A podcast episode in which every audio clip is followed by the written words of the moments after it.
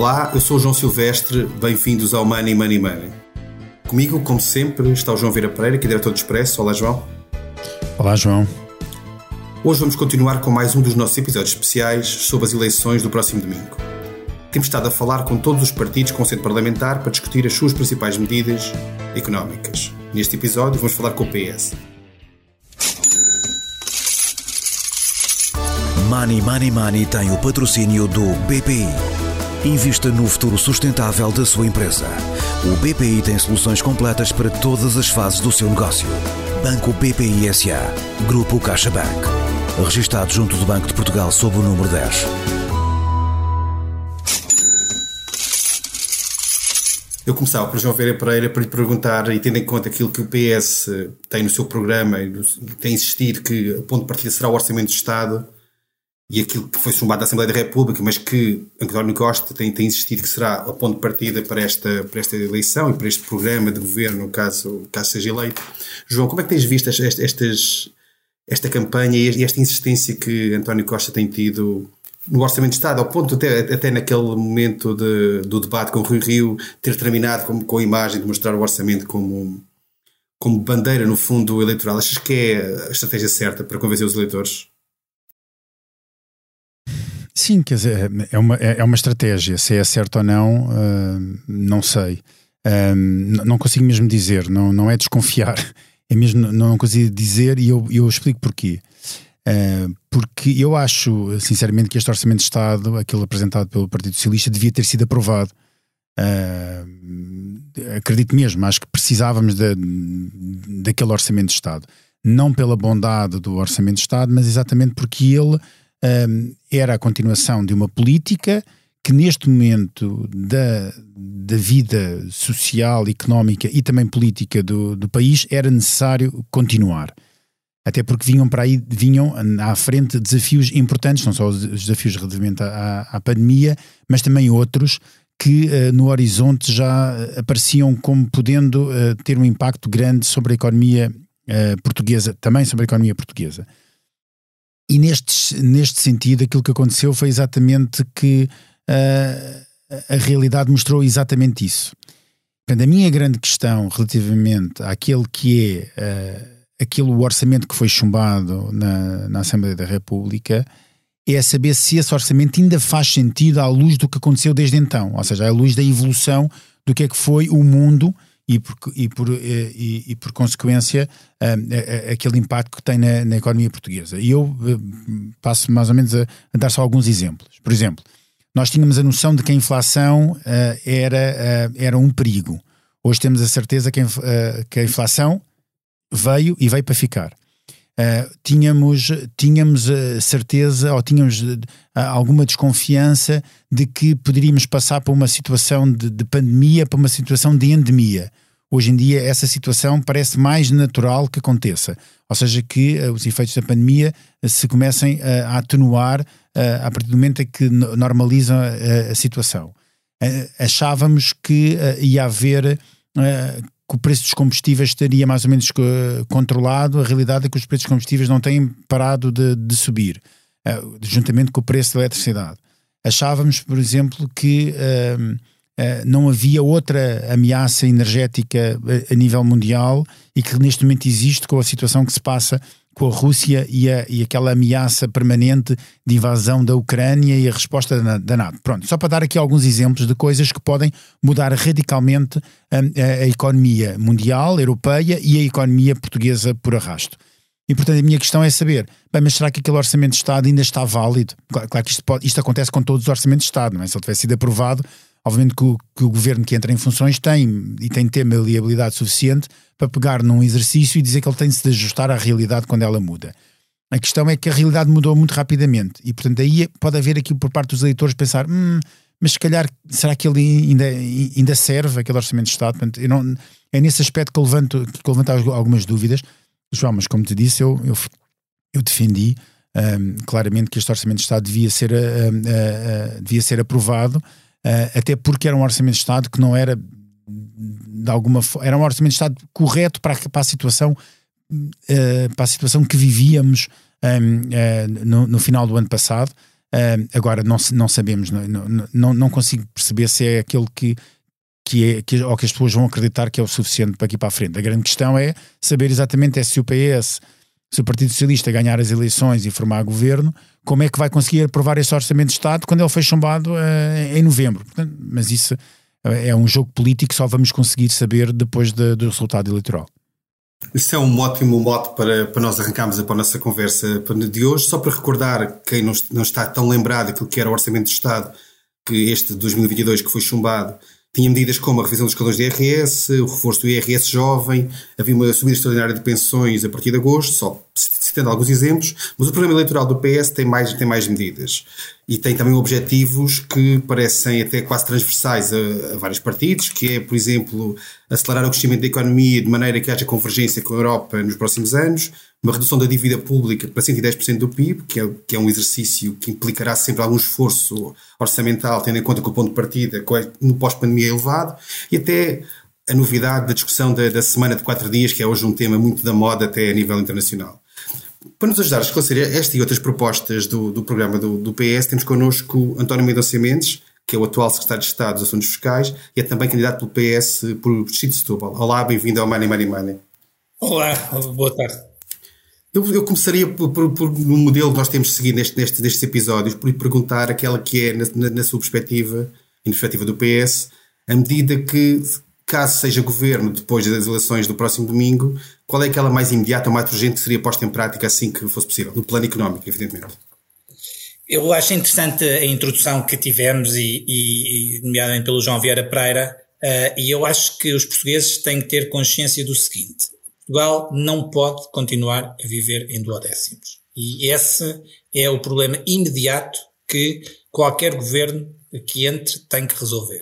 Nós temos que procurar aprovar um orçamento de Estado e que possamos eh, virar esta página e, com isso, começar a aplicar aquilo que é o Plano de Recuperação e Resiliência, que tem eh, duas, eh, dois pilares fundamentais, o pilar da transição climática e o pilar da transição digital, e dentro desse plano está um conjunto de reformas e um conjunto de investimentos que são muito importantes para o futuro do país. Portanto, o desafio imediato que se coloca a qualquer governo que entre em funções é de acabar com esta excentricidade de estarmos a viver em duodécimos e podemos ter um orçamento de Estado que permita, por um lado, aumentar as pensões de forma extraordinária, como já o assumimos, por outro, deixar definido de forma clara que 2022 é um ano de alívio de impostos para as classes médias e por isso entrar em vigor a descida de, do IRS e, e, e, penso que é muito relevante que essa prioridade seja, seja tida em consideração. E tendo em conta aquilo, aquilo que, que diz exatamente a questão dos duodécimos, o governo que sair das eleições terá algum, haverá sempre alguns dias até a tomada de posse e depois há um período de 90 dias, se a memória não me falha, para a entrega do orçamento. Podemos estar a falar de um orçamento do Estado que chega ao Parlamento quase no final do primeiro semestre para ser aprovado. Portanto, acha, acha que isso pode pôr em causa o funcionamento do Estado se nós tivermos um orçamento, por exemplo, só em junho? O Estado terá sempre que funcionar. Aquilo que a sua questão coloca é a perplexidade que qualquer português se deve colocar, que é se tínhamos necessidade de estar nesta situação e nós não tínhamos necessidade de estar nesta situação. Portugal uh, tem uh, uma, um marco muito importante da governação do Dr. António Costa. Desde que o Dr. António Costa é Primeiro-Ministro, nós passarmos a cumprir todos os anos todas as metas orçamentais uh, que, uh, uh, que nos comprometíamos com a apresentação do orçamento na Assembleia da República. E isso é muito relevante, porque o cumprimento de todas as metas orçamentais significa também o, o, o, o, cumprimento das metas de crescimento económico. E nós, pela primeira vez, desde que entrarmos na zona euro, conseguimos ter um período de convergência, de crescimento com convergência com a Europa. E aquilo que se perspectiva, eh, nomeadamente pelo FMI, que é bastante conservador, como sabemos, que é quem tem as perspectivas até 2026, nós vamos ter uma década de convergência do crescimento económico. E isso é muito relevante. Aquilo que nós temos que fazer é, tendo nós a situação uh, orçamental estabilizada, tendo nós um crescimento económico acima da média da União Europeia e da zona euro. Nós temos que aproveitar rapidamente aquilo que é o envelope financeiro que temos à nossa disposição para implementar aquilo que é o plano de recuperação e resiliência, que não é uma ficção, que é, uh, que é algo que tem dois vetores que são absolutamente determinantes, porque Portugal tem muitos atrasos em muitas dimensões e por isso nós temos que ambicionar ser líderes naquilo que é inovação. E uma e das duas das coisas em que nós temos que ser líderes é na transição digital e é na transição climática. Isso implica uma aposta muito grande das nossas empresas, isso implica uma, uma, uma mobilização da nossa administração pública e por isso nós não podemos continuar a estar paralisados com uma crise política que não tem nenhuma justificação de ser e que depois redunda no facto de estarmos a viver num regime de duodécimos que é algo que é impensável em qualquer país em qualquer país evoluído da, da, da, União Europeia. E por isso nós temos de ter esta, uh, este foco muito direcionado. Aprovar rapidamente o Orçamento de Estado, começar a executar as reformas e os investimentos do Plano de Recuperação e Resiliência. António, não vou. Não, não, isto não é para ser um debate, é para ser uma, uma conversa consigo sobre, sobre, sobre estas questões. Não, eu, eu não concordo muito sobre a questão de, de, tendo feito aquele preâmbulo que achava que este orçamento devia ter sido aprovado. Uh, não, não, partilho dessa, desse, desse pessimismo relativamente a, não, a, a estarmos muito tempo a deodécimos, partilho sim do pessimismo sobre determinadas medidas que têm de ser aplicadas rapidamente, nomeadamente relativamente ao PRR, mas se nós confiarmos na administração pública e no funcionamento da administração pública como, como órgão que, que tem de ser minimamente independente ou capaz de seguir o seu caminho sem, uh, mesmo que se, se, se um governo não tiver em posse, temos de confiar que isso pode continuar a acontecer. Mas, independentemente disso, eu queria ir para outro, para outro aspecto que, que ficou aqui e que me parece importante. Nós, quando lemos o programa do PS, vemos metas que são, um, que, que, são importantes e que estão, e, e, que estão referenciadas, mas fica uma grande ponto de interrogação de como lá chegar. Por exemplo, eu, eu, eu vou ser mais, mais, mais concreto. Por exemplo, diz aumentar até 2026 o peso das remunerações no PIB em 3% uh, para atingir um valor médio na União Europeia. Portanto, isso que significa que aumentar o rendimento médio do trabalhador em 20% entre 2022 e 2023. Uh, eh, e há mais considerações generalistas deste género como é que se chega lá? A questão é, eu, quer dizer, nós podemos, eu, eu, como, eu como projeto político posso dizer, eu quero acabar com a pobreza toda em Portugal, mas a questão é como é que eu chego lá? E como é que eu chego? Oh, João Vieira Pereira, eu não sei se o João Vieira Pereira já fez, eh, já fez uh, o podcast com o PSD, provavelmente essa pergunta devia ser mais uh, dirigida mas, ao PSD. Faremos, faremos, PSD, faremos. O programa do PSD é que é muito assente, se não, se não houver inflação, se não houver pandemia, pronto, aí baixamos o IRS, pronto, mas eu acho mas que... Mas isso não é diferente diferente daquilo que, que, que, o PS tem, tem, vamos, tem gerido nos últimos focar, anos, não é? Não. Vamos focar, vamos focar na, na questão que me coloca.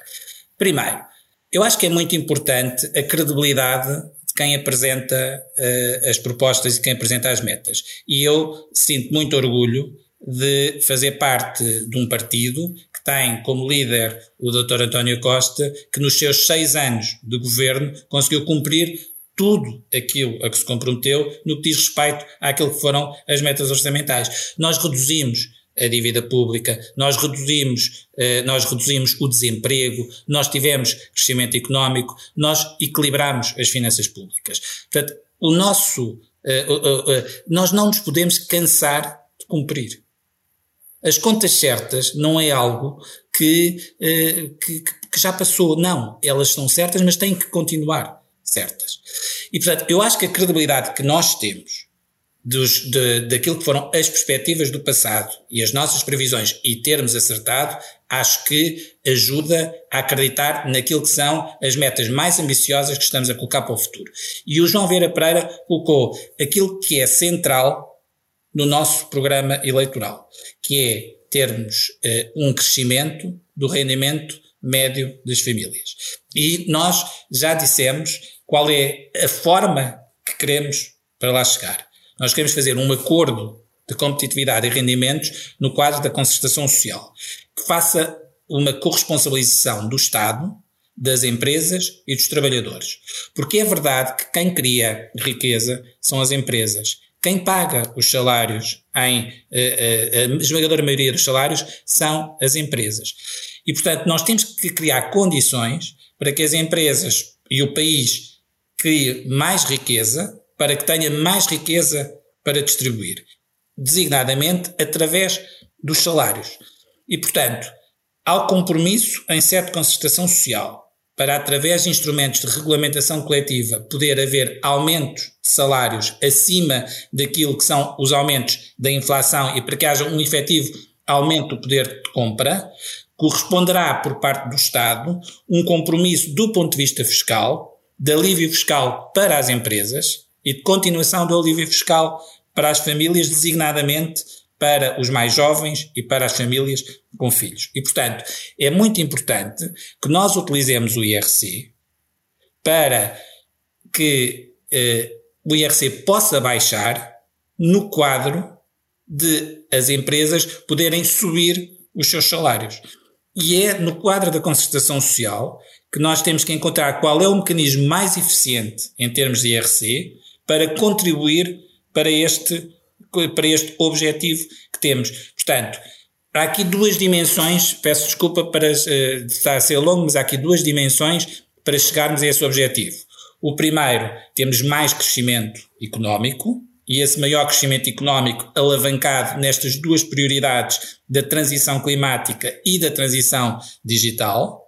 E, por outro lado, utilizar no quadro da, da, da concertação social a, a, a política fiscal para favorecer as empresas a poderem, através de instrumentos de regulamentação coletiva, aumentar os seus salários.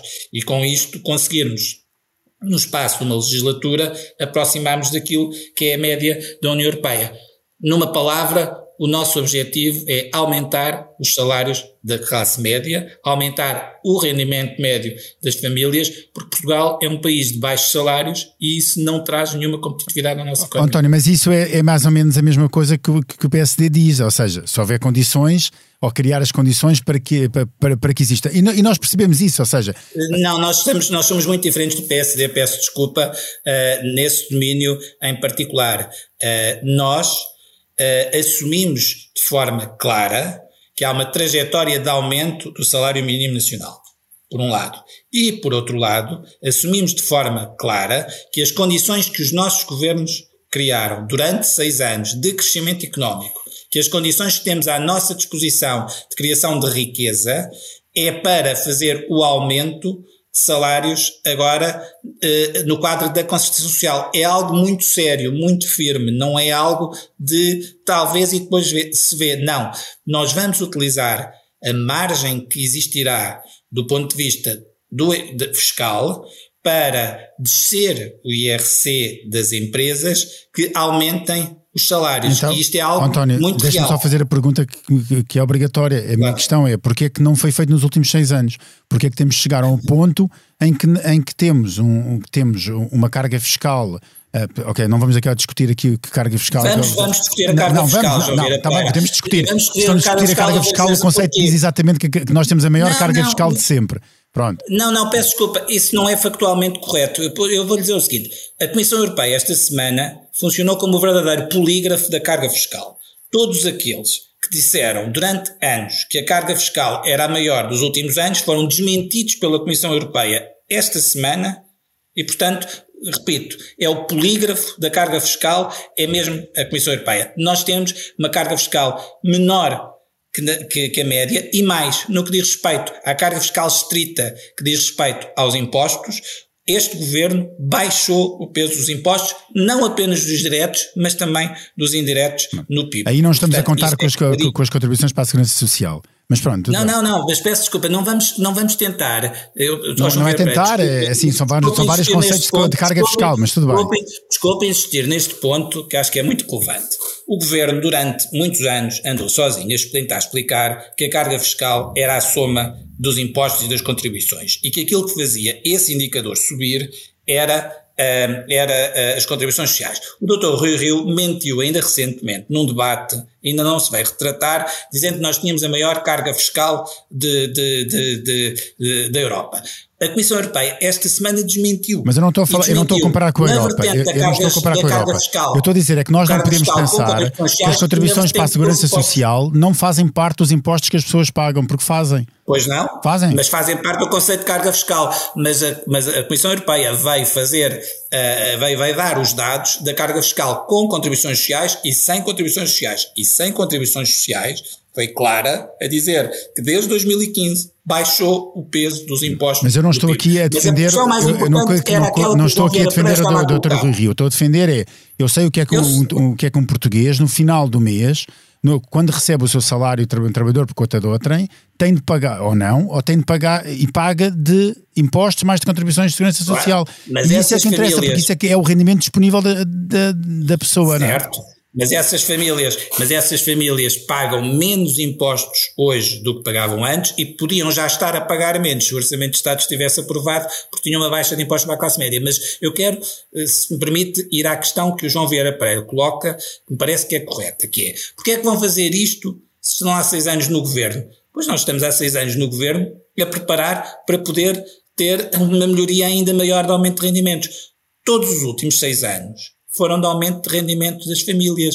Nós começámos de forma gradual a retirar a sobretaxa, depois, quando tivemos condições, baixámos uh, o IRS através da revisão dos escalões.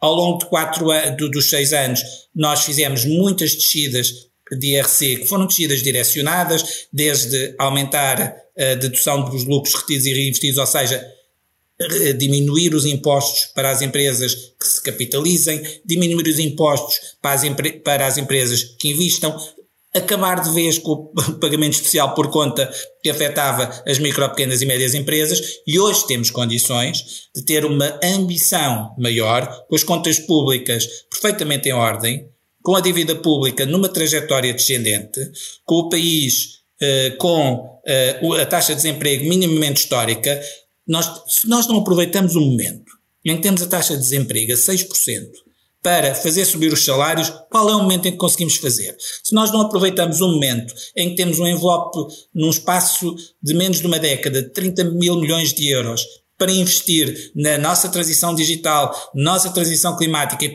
e para com isso podemos crescer mais de 3% ao ano, quando é que nós vamos poder aproveitar. Oh, António, posso só fazer uma pergunta sobre, sobre, este, sobre esta, esta questão fiscal? Que é, gostava de perceber exatamente como é que na prática esse mecanismo de levar as empresas a, a subirem os salários por eventuais contrapartidas fiscais, como é que isso funciona? Qual é a ideia?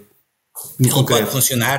Nós temos, nós não, não nós ainda não fechamos uh, nenhum modelo exatamente para podermos em sede de concertação social colocar uh, essa discussão. Eu, aliás, recordo-me que nós, já em 2019, antes da pandemia, iniciámos a discussão num acordo de, de rendimentos. E eu várias vezes fiz discussões na, na concertação social sobre aquilo que era mais relevante em termos fiscais para as empresas, designadamente se era mais relevante estarmos a apostar numa melhoria da taxa, da taxa de especial de IRC para as pequenas e médias empresas, se devíamos ou não continuar com os incentivos à capitalização. Portanto, há várias maneiras que nós podemos ter de utilizar o IRC em compensação ou de equilíbrio para que as empresas possam fazer o aumento de salários. Há uma que é mais óbvia e direta, que é nós podemos, eh, podemos fazer um crédito fiscal destinado a empresas que aumentem uh, uh, os salários a partir de determinado nível e façam um aumento também líquido de emprego. É, é uma das maneiras mais óbvias, mas não é a única. Há outras maneiras, em sede de concertação social, de, através da despesa de IRC, ver qual é a melhor maneira de, desagravando o IRC, garantir que as empresas que têm os instrumentos de regulamentação coletiva para definir aumentos salariais possam fazê-lo. Portanto, eu acho que é uma discussão bastante interessante e é uma, é uma, é uma discussão que é estrutural e que tem que ser imune a qualquer mudança de ciclo político. Ou seja, nós temos de ser capazes, desculpem, eu quero mesmo frisar este ponto. Nós, enquanto país, temos de ser capazes de definir rumos e de segui-los independentemente da mudança do ciclo político. Há pouco o João Vieira Pereira dizia uma coisa que eu não podia estar mais de acordo.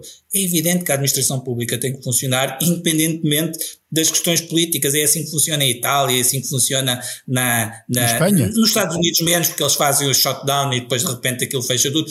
Mas apesar de tudo, em Espanha tiveram o, o, o, o Sánchez chegou a governar quase quatro anos com o governo, quase dois anos ou três com, com, com o orçamento do Rajoy.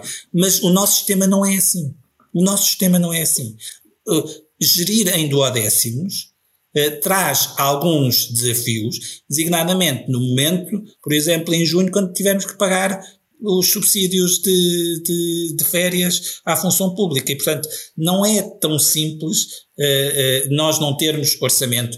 Poderia ser. Agora, o ponto aqui é: o país tem que ser capaz de ter uma trajetória e de segui-la.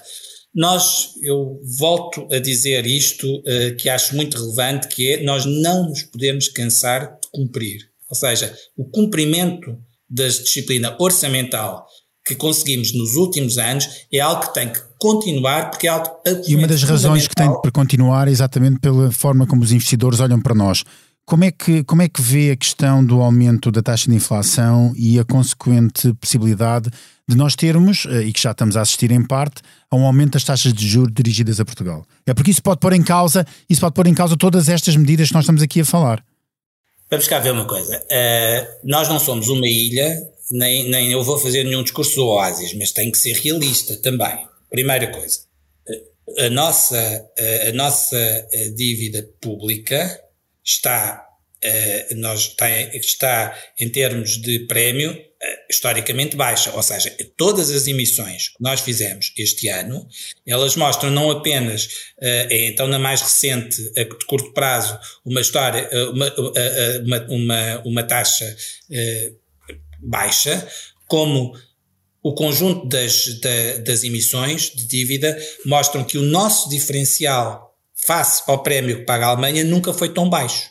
Portanto, os investidores olham para a nossa situação de uma maneira muito sólida. Nós diminuímos a dívida privada entre empresas e famílias em 80 pontos percentuais do PIB. Isto é uma coisa absolutamente notável que aconteceu nos últimos anos. Portanto, eh, as nossas taxas de juro de dívida estão historicamente baixas face àquilo que é a comparação com a Alemanha e face àquilo que é aquilo que nós próprios Sim, mas já pagámos, já, pag, já pagámos quase o dobro de taxa de juros este ano do que de, de, de, não é verdade. A emissão a 20 Pereira, anos, a emissão a 20 anos assim o mostra. João Vieira Pereira, na emissão, peço-lhe desculpa, João Vieira Pereira, na emissão a 20 anos que foi feita, João Vieira Pereira está a comparar com a emissão que foi feita há um ano a 15 anos, é uma maturidade muito diferente e, portanto, ela não é comparável. Portanto, a emissão a 20 anos foi uma emissão que nunca pagámos um diferencial tão baixo relativamente à Alemanha como pagámos. Portanto, não vamos. Mas nós não podemos, é nós não podemos focar no diferencial face à Alemanha porque não é a Alemanha não, que paga as nossas contas. Podemos, de focar é naquilo que nós vamos pagar.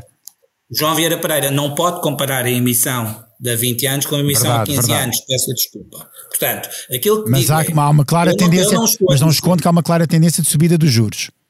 O que lhe estou a dizer, o que lhe estou a dizer é, nós, este ano, estamos a pagar menos do que pagámos uh, o ano passado, o que não significa que nós não estejamos atentos àquilo que é o fenómeno e, e, que é a pressão inflacionista que existe. Mas também aí, e com o sublinhado que nós, que eu não estou a fazer o discurso do Oasis, estou a dizer também que os dados que saíram dizem que Portugal foi mesmo o país onde menos cresceu a inflação. E se é verdade, e se é verdade que há uma pressão inflacionista nomeadamente por causa da quebra das cadeias de abastecimento e com, os, com o custo das matérias-primas e dos produtos energéticos, também é verdade que o presidente do Eurogrupo voltou a reafirmar agora que continuava a manter que era conjuntural esta, esta pressão inflacionista, ainda que tivesse a demorar mais do que aquilo que esperava, mas mantinha que era conjuntural. Dito isto, com a cautela suficiente quem tem que observar estes fenómenos, também não nos parece, neste momento, que, se, que, que, que devamos atirar a toalha ao chão e não continuar a fazer. Não, mas eu não estou a falar de tirar a toalha ao chão. O que eu perguntei é. isto é claramente, vamos só olhar para os factos. A emissão a 20 anos foi, colocámos dívida a 1,18. A emissão a 15 anos, de novembro, tinha sido 0,6%. Portanto, 0,6%. Foi a 15 anos, desculpa. Ah, não, está bem, mas. E agora, e agora teve uma António, António, assim. António, mas diga uma coisa: 0,6% a 15 anos para 1,18%, que, é quase, que é quase o dobro a 20 anos é uma grande diferença. Pronto. Desculpa, é uma grande diferença. Não pode, desculpa, são, não pode comparar. Não, não mas é uma grande diferença. É o dobro, é o, do, é o dobro, é o dobro por uma, por, por uma emissão que é, que é apenas um quarto superior à outra em termos de prazo. Portanto, podemos comparar, é o dobro contra um quarto mais. Podemos fazer uma, uma regra três simples. E, mas, independentemente disso, a mim não preocupa a questão da dívida pública, porque o estoque de dívida pública que nós temos, António, e o António sabe bem disso, o estoque de dívida pública que nós temos vai nos permitir que o Estado, continuando durante muito tempo, mesmo que os juros aumentem, a continuar a pagar taxas de juros, a pagar uma fatura de juros baixa não, em termos de orçamento de Estado. E isso a mim não me preocupa nada. O que me preocupa é isto pode ter um reflexo, pode, há esse risco, não estou a dizer que vai ter, e eu espero, eu espero bem que não tenha, mas há, existe uma probabilidade elevada de que isto tenha um reflexo nas famílias. Como é que nós vamos fazer, então, fechar, mas, essa, fechar esse círculo? É isso que eu queria dizer. Queria perguntar. Eu vou, eu vou responder à sua questão, mas lá está, para eu responder à sua questão e para perceber que nós olhamos para isto com muito rigor, eu vou ter que voltar à sua questão, que é nós Uh, nós, nós uh, há 20 anos, quando fizemos a emissão, uh, no mercado secundário, a taxa comparável era 0,9 e a nossa emissão foi 1,185. Portugal pagou a 20 anos um, aquilo que pouco mais do que a Alemanha nesse dia pagou que pagou uh, um pouco mais de 0,90. E, portanto, e isto é muito relevante, é de forma, é, é, é a comparação relativa que interessa. E peço-lhe desculpa, mas nós não podemos comparar, através de regras de três simples, as emissões. De qualquer forma, de qualquer forma, o facto de uh, as emissões de dívida pública terem corrido bem, o, o, eh, não invalida que nós não, tenhamos, não continuemos uma estratégia bastante rigorosa de gestão da nossa dívida, porque disse e bem que nós temos um estoque de dívida muito elevado. Por isso é que nós aumentamos na, na, gestão do estoque, nós aumentamos a maturidade média da dívida, o que nos permite ter mais tempo para pagar e pagar menos em termos de serviço de dívida. Nós temos que ter atenção àquilo que é a evolução da política do BCE ao nível das taxas de juros, que está relacionada, obviamente, com aquilo que é a inflação. Nós não temos dados neste momento que nos eh, indiquem que vai haver uma alteração a médio prazo de aceleração do aumento das taxas de juros. E, portanto, nós estamos ainda num cenário que é um cenário que é confortável e é nesse cenário que nós estamos a trabalhar. Não significa que não se olhe com cautela, mas, mas é a cautela normal que temos tido, temos tido sempre. Sabe que eh, nós eh, estamos muito habituados a que quando entramos no governo em 2015 disseram que não durava um ano e que a estratégia orçamental, financeira não estava bem e ia correr mal. E nunca correu tão bem. António, mas, mas, eh, mas podemos também podemos explicar porque é que isso acontece sem tirar o mérito, atenção, sem tirar o mérito à estabilidade governativa durante seis anos e sem tirar o mérito à política orçamental, é verdade que o governo teve muitas ajudas, nomeadamente a questão exatamente das emissões de dívida por parte do BCE, o, pl o plano de recompra, a descida das taxas de juros. Tu disse criou, tu disse criou um ambiente extremamente favorável. Não podemos, não podemos, não podemos, não podemos deixar, deixe-me só terminar, não podemos deixar de, de, de, de, de contar de que esse, esse enquadramento favorável possa desaparecer de um dia para o outro. E a minha pergunta não é julgar se o Partido Socialista esteve mal ou esteve bem, não é isso que eu estou aqui a fazer. O que eu estou a dizer é, e se esse, se desaparecer esse enquadramento favorável, como é que nós vamos reagir? Então vamos, então vamos ao enquadramento favorável. O João Vieira Pereira é uma pessoa conhecedora. O João Vieira Pereira sabe, como eu sei, e como o João Silvestre também sabe, que em 2016 as compras do BCE da dívida portuguesa já estavam muito limitadas, porque já estavam muito no, no limite. Nós não tivemos, nós tivemos um enquadramento favorável do BCE, não há mínima dúvida sobre isso, mas nós não tivemos nenhuma ajuda suplementar, porque o nosso enquadramento é o mesmo da Itália ou o mesmo de Espanha. E nós, que antes pagávamos mais a nossa dívida do que Espanha e Itália, agora pagamos menos. Exatamente porque a nossa política orçamental Foi, foi e é uma política orçamental correta, o que faz com que, e eu dou-lhe razão, que é, não é o facto de termos tido sucesso no passado recente que nos garante o sucesso do futuro. O que, garante, o que garantiu o sucesso no passado recente foi o trabalho que fizemos. E é esse trabalho que nós nos propomos continuar a fazer. Aquilo que lhe digo é o seguinte: eh, nós, repito novamente e volto atrás no que disse há pouco, eu não me ouviu dizer que nós somos um oásis, mas ouviu-me olhar objetivamente para a situação. Nós não temos a mesma pressão inflacionista que tem a generalidade dos países europeus. Aliás, ainda agora ficou claro que somos o país que tem, que tem uma menor taxa. Mas, do ponto de vista onde se define a política monetária, e é aí que nós temos que estar enquadrados, e nós hoje temos um prestígio que não tínhamos ao nível, do, por exemplo, do Eurogrupo, chegámos a ter inclusive a presidência do Eurogrupo, ao nível do Eurogrupo, aquilo que temos discutido, e que aliás não estou a cometer nenhuma inconfidência, porque o Presidente do Eurogrupo já o disse publicamente, que mantemos a análise de todos os ministros das finanças da zona euro, de que a inflação é conjuntural, ainda que esteja a demorar mais tempo do que aquilo que estávamos à espera. Nós mantemos atentos, não, não é uma profissão de fé, mas é os dados que temos não nos indica que esse seja um problema que se coloque no curto e no médio prazo e que condicione estes objetivos de política de aumentar salários e baixar impostos, aumentar o investimento público e privado na transição digital e na transição climática para sermos líderes nestes dois segmentos. António, deixa-me só introduzir o último tema para falar um bocadinho, porque estamos mesmo, já, já derrapámos a nossa hora, mas que é um tema que tem dividido os partidos uh, nesta campanha, e já vinham dividindo até antes disso, que é a questão da TAP. Com uma pergunta muito, muito, muito simples e direta, que é até onde é que, no caso do PS, se for governo, está disposto a injetar dinheiro para salvar a TAP? Se for necessário, não? Mais dinheiro. Peço desculpa de, de voltar a, a voltar àquilo que é o nosso currículo no governo uh, do Dr. António Costa. Uh, nós temos uma, um exemplo feliz de execução de um plano de reestruturação acordado com Bruxelas, que é a Caixa Geral de Depósitos. Dessa vez foi acordado uma injeção inicial muito substancial de capital e que depois estava sujeito, naturalmente, à execução de um plano que foi cumprido com todo o sucesso e quero, aliás, uh, aliás assinalar que uh, esse sucesso, e que, aliás, deve ser creditado naturalmente à administração da Caixa Geral de Depósitos, mas devemos creditar também à bondade do plano de reestruturação que foi negociado. Agora fizemos exatamente o mesmo. Fizemos um plano, negociámos um plano de reestruturação para assegurar a viabilidade da TAP.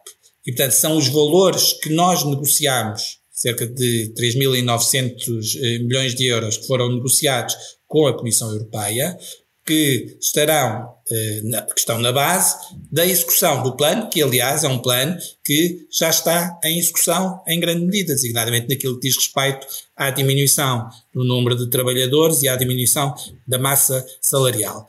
E aquilo que queremos é que, eh, é que a TAP não é uma companhia qualquer. A TAP é uma companhia aérea que tem uma função de distribuição dos passageiros, uh, dos passageiros tem, uh, tem, a, tem a função de criar em Lisboa um hub do ponto de vista da, da, da, da aviação. E, portanto, aquilo que nós olhamos é para que as injeções de capital que estão previstas no plano de reestruturação são as adequadas para a fazer e que foram acordadas com a Comissão Europeia e consideradas também pela Comissão Europeia como adequadas para que a companhia possa uh, seguir o seu caminho.